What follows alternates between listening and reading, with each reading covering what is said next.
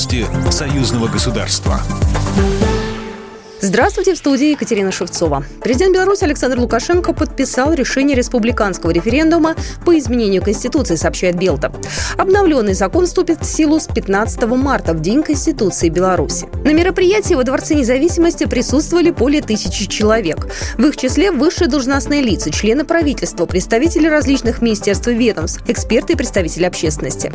Мы вписали новую страницу в истории суверенной Беларуси абсолютное большинство граждан поддержало предложенные конституционные поправки. А это значит, что событие войдет в учебники как очередная веха развития суверенной страны.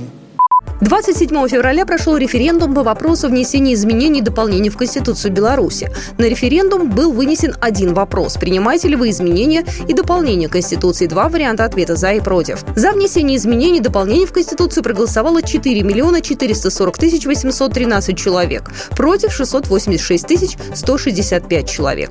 Конституцию внесут одну главу, которая касается статуса и полномочий Всебелорусского народного собрания, 11 новых статей и изменит либо дополнит еще 80 73. В своей речи Александр Лукашенко гарантировал белорусам, у вас нет никакого основания для беспокойства. Еще раз хочу подчеркнуть, мы прикрываем своими силами государственную границу от Бреста до Мозыря. Белорусская армия в спецоперации никакого участия не принимала и принимать не намерена.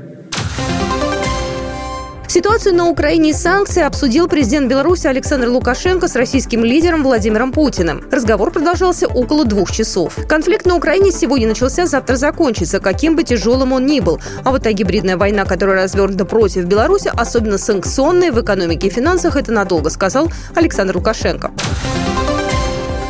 Президент Беларуси Александр Лукашенко подписал указ, которым одобрен проект договора между Беларусью и Россией о гармонизации таможенного законодательства и сотрудничестве в таможенной сфере в качестве основы для проведения переговоров, сообщает пресс-служба белорусского лидера. Подготовка международного договора в сфере таможенного взаимодействия предусмотрена основными направлениями реализации положений договора о создании союзного государства на 2021-2023 годы, утвержденный декретом Высшего Госсовета союзного государства 4 ноября 2021 года.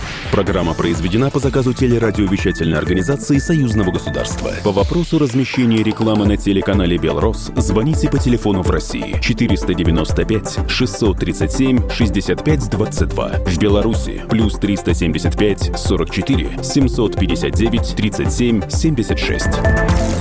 Новости союзного государства.